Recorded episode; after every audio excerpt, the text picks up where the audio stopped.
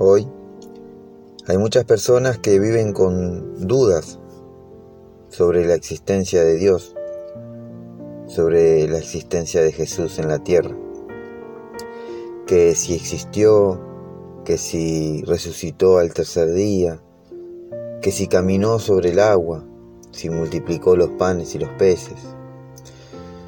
Esas y muchas más son preguntas que se hacen los no cristianos y algunos cristianos también. Dudas de las cuales todos hemos tenido.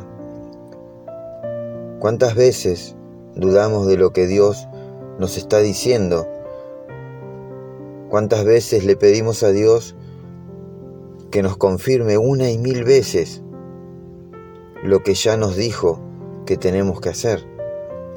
Le pedimos a Dios que nos guíe y cuando Dios habla le preguntamos, Seguro que es por acá, Señor. Lo digo con conocimiento de causa, porque me ha pasado mucho. Y un día me dije, ¿cómo puede ser que, que dude tanto? ¿Está bien esto de que dude? ¿Está bien la duda en un cristiano? Y en ese momento el Señor me mostró que la duda genera búsqueda. Y es que cuando uno duda de que si es de Dios o no es de Dios, comienza a buscar hasta quedarse tranquilo de lo que está haciendo o de lo que va a hacer. Esto me hace acordar que cierto día Juan, el Bautista, fue encarcelado y al pasar el tiempo oyó lo que Jesús estaba haciendo y comenzó a dudar de que si era el que había de venir. Juan, aquel varón de Dios, que saltó de alegría en el vientre de su madre cuando María fue de visitas eh, estando embarazada de Jesús. Ese mismo Juan, que se dedicó toda su vida a preparar el camino y anunciar la venida de Jesucristo también tuvo un momento en el que dudó. Y es que la duda nos hace buscar respuestas. Y eso le pasó a Juan.